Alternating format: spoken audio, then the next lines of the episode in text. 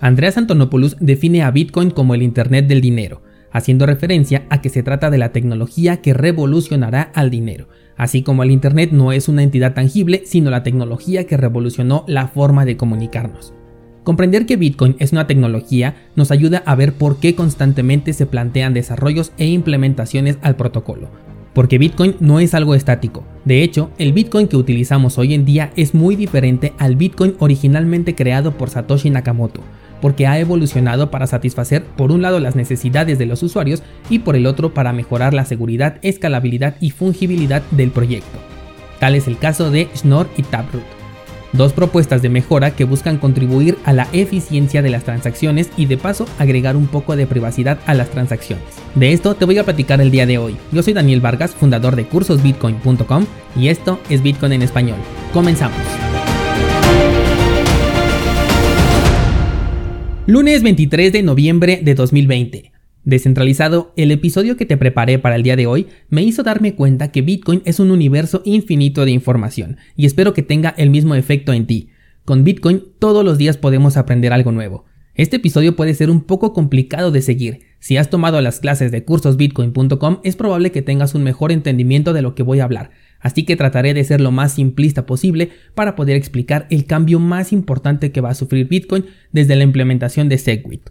Bien, comencemos. Para dar contexto, déjame te explico que un bloque de estos que conforman la blockchain lleva en su interior una cantidad importante de información, que contiene el hash o el resultado criptográfico del bloque anterior, el hash del bloque en curso, el nonce, que es un número aleatorio, una marca de tiempo, la dificultad del proceso de minería y la versión del protocolo. Si segmentamos un poco más todo esto, nos podemos adentrar en los datos que conforman al hash del bloque. Datos como las direcciones, los montos de las transacciones y por supuesto las firmas criptográficas que es en donde nos vamos a situar en este episodio.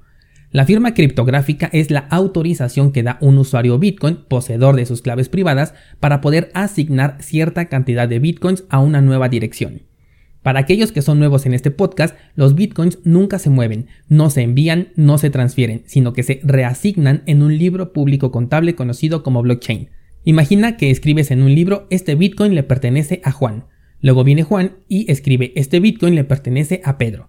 Y posteriormente viene Pedro y en el reglón número 3 del mismo libro escribe, la mitad de este Bitcoin le pertenece a Adela y la otra mitad me la quedo yo. Y así sucesivamente se va escribiendo un registro delante del otro, de tal forma que es posible verificar desde dónde viene el Bitcoin de Adela hasta dar con Juan, quien fue el primer propietario. Entonces, para que este registro quede asentado en el libro, se requiere de una firma que solamente se puede crear con la posesión de las claves privadas de los bitcoins que tienes. Si tienes tus monedas dentro de un exchange, este intermediario es el que autoriza este proceso por ti cuando tú solicitas una transferencia, pero siempre se hace. Bien, entonces toda esta información se convierte en un conjunto de registros que se pasan por un algoritmo de encripción y nos entregan como resultado un hash, un hash que ocupa un espacio dentro del bloque. Los bloques tienen un límite de alrededor de un megabyte. Es un tamaño muy pequeño.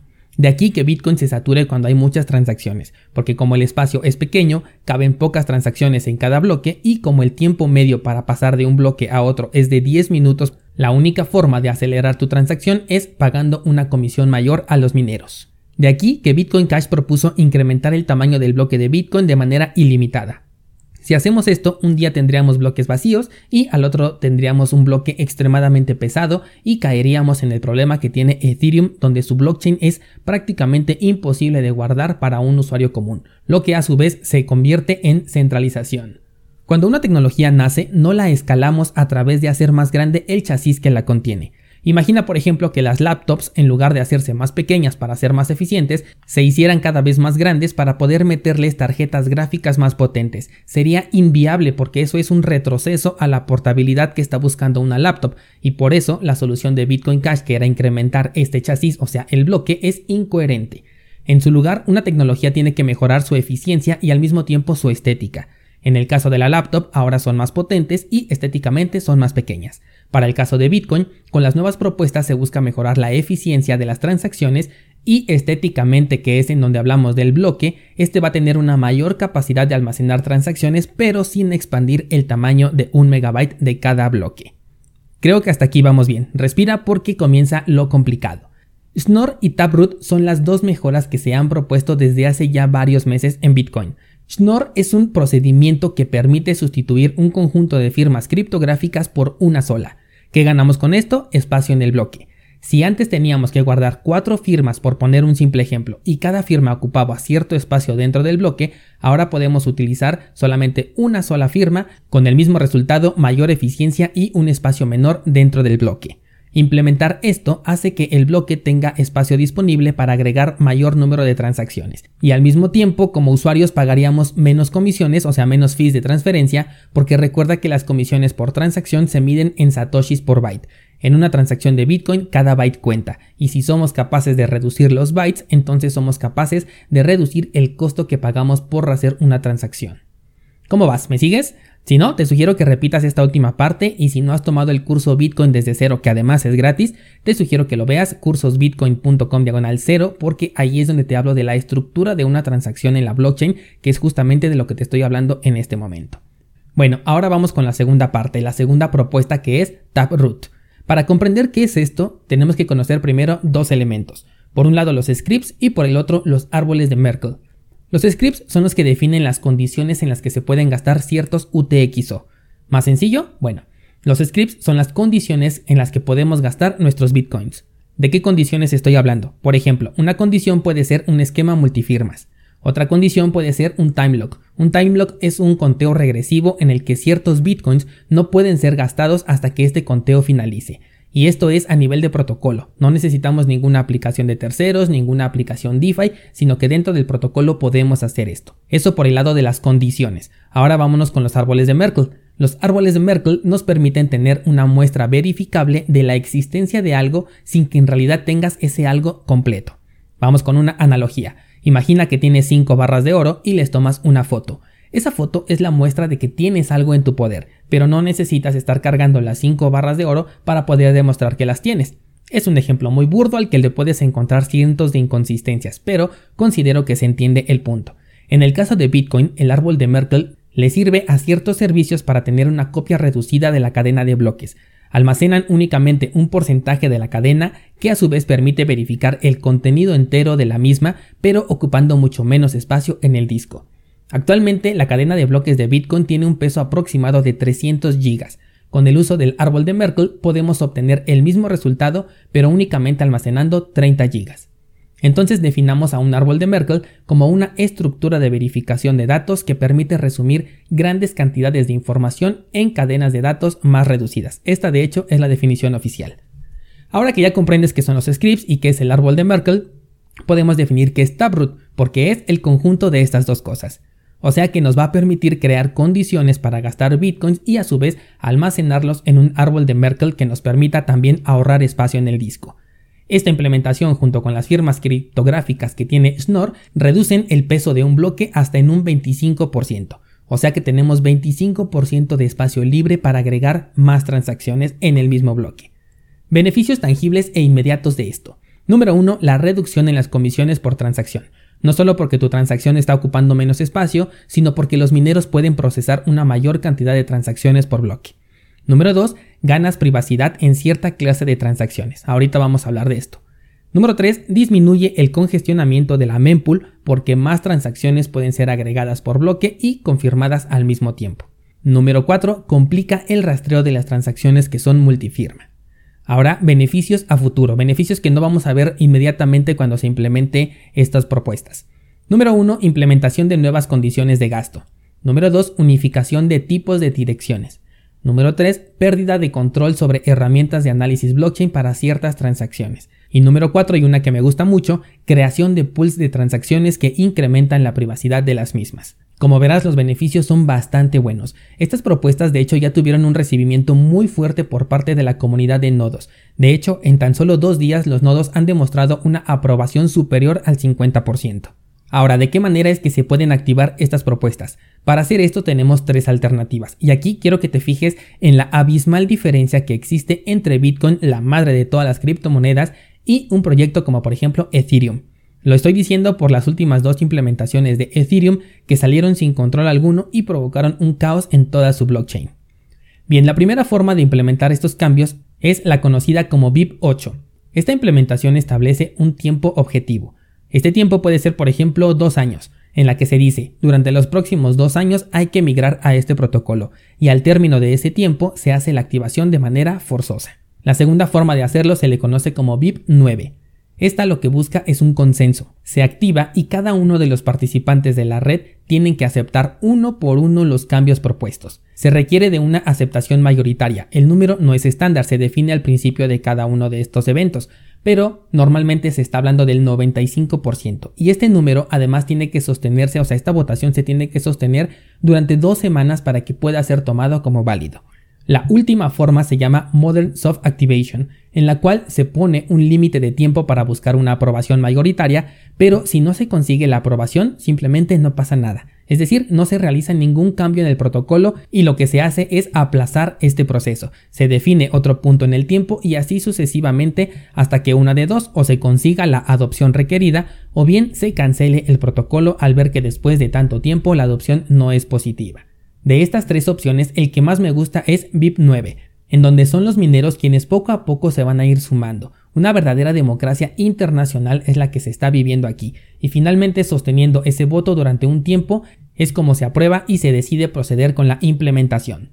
Te das cuenta de la enorme diferencia que tiene, por ejemplo, con Ethereum, en donde un día nos dicen que hasta el 2021 no van a haber cambios, al día siguiente sacan un contrato para delegar tus criptomonedas y luego liberan actualizaciones sin confirmar que el actor más importante ya hizo esta actualización, etc. Por eso la evolución de Bitcoin es muy lenta, porque sus implementaciones requieren de un proceso democrático, en el que por decisión propia los participantes se van a ir sumando a este cambio, y si no se consigue, no se implementa. Sobre las ventajas a futuro te hablé de la privacidad en las transacciones, o al menos en ciertas transacciones. Esta propuesta ha recibido unas cuantas críticas porque sostienen que no convierte a Bitcoin en un instrumento privado al 100%. Y es que Snor y Taproot no tienen como objetivo incrementar la privacidad de las transacciones, son propuestas para mejorar la eficiencia de las transacciones que una vez implementados ayudan a ganar privacidad específicamente en aquellas que son multifirma, pero esto es como llamémosle un daño colateral positivo. Como te expliqué, Schnorr permite unificar las firmas de los participantes. Entonces, en una operación multifirma donde podemos tener tres o más firmas involucradas, Schnorr lo que hace es unificarlas en una misma, de tal forma que compañías como por ejemplo Chain Analysis, de la que te he hablado mucho, solamente podrán ver una transacción normal en la cadena de bloques, pero no podrán identificar que se trata de una transacción multifirmas, porque ya no incluye tres o más firmas, sino únicamente una. Adicional a esto, gracias a Taproot, las condiciones de esta transacción permanecen ocultas exceptuando aquella que es utilizada. Ejemplos. En una transacción multifirma podemos definir que las monedas se muevan de manera inmediata si es que se tienen 5 de 5 firmas, que se muevan con 2 días de retraso si solamente se tienen 3 de 5 firmas y que se muevan con 2 semanas de retraso si solamente se cuentan con 2 de las 5 firmas. Estas son tres diferentes condiciones que podemos agregar a nuestras transacciones. Hoy en día si hacemos esto, las condicionales que ponemos se publican aunque no se utilicen. Con la implementación de Taproot solamente se va a publicar aquella condición que estemos utilizando y las otras dos para este ejemplo van a permanecer ocultas. Es por eso que como daño colateral positivo ayuda con la privacidad de ciertas transacciones. Te decía hace un rato que un beneficio a futuro también puede ser la creación de pools de transacciones, en donde actúen como si fuera una cartera multifirma, lo que te acabo de explicar. Digamos que es un lugar en donde podemos poner ahí nuestros bitcoins sin perder la custodia de los mismos y desde ahí decidir hacia dónde queremos dirigirlos. Esto por detrás sería una transacción multifirma, pero visto en la blockchain sería una transacción única que actores como Chain Analysis no podrían diferenciar de una transferencia entre solamente dos personas. Aquí ya te estoy hablando de implementaciones a futuro, esto no se tendría desde el día cero de la implementación, pero es un ejemplo de las oportunidades que nos abre esta propuesta. Como resultado de todo esto tendríamos una nueva clase de direcciones unificadas. Dejaríamos atrás las direcciones legacy y las direcciones script y por ejemplo podríamos unificar todas a BC1 que son las direcciones Segwit. Esto es positivo porque por ejemplo me ha tocado interactuar con varios de ustedes que quieren el acceso a los cursos pagando a través de Bitcoin pero su cartera no permite hacer transacciones a la cartera que yo manejo. Esto es porque yo utilizo siempre Segwit, que es la dirección más actual, y la contraparte utiliza una dirección más vieja que no es compatible. Así que si unificamos estas nuevas direcciones ya no tendríamos tanto este problema. Ahora, esto no le va a quitar utilidad a las direcciones antiguas, ellas seguirían con su mismo funcionamiento y se determinaría simplemente que a partir de tal número de bloque se implementan las nuevas direcciones con las nuevas reglas. Sin duda estamos por presenciar uno de los cambios más importantes al protocolo de Bitcoin, una evolución de nuestra tecnología descentralizada y de ver cómo funciona un verdadero proceso democrático que es internacional. La verdad es que conforme más lo comprendía más me emocionaba y me di cuenta que estoy en el lugar correcto. Bitcoin puede valer mucho en dinero fiat, pero el valor que tiene como tecnología es aún superior e ilimitado. Y los descentralizados debemos aprender a valorar esto también, a sacar ese pequeño nerd que vive dentro de nosotros para no solo emocionarnos cuando Bitcoin llegue a un máximo histórico, sino también cuando tiene cambios tan importantes que van a redefinir el futuro de nuestra interacción con Bitcoin. Te voy a dejar en las notas del programa enlaces a los cursos que te van a servir para comprender mejor este tema, donde te hablo de carteras multifirma, UTXO, estructura de un bloque, blockchain, etc. Para que puedas ampliar tu panorama al respecto y por favor cuéntame en los comentarios si conseguí darte una explicación entendible de un proceso que es 100% técnico. Muchas gracias y hasta mañana.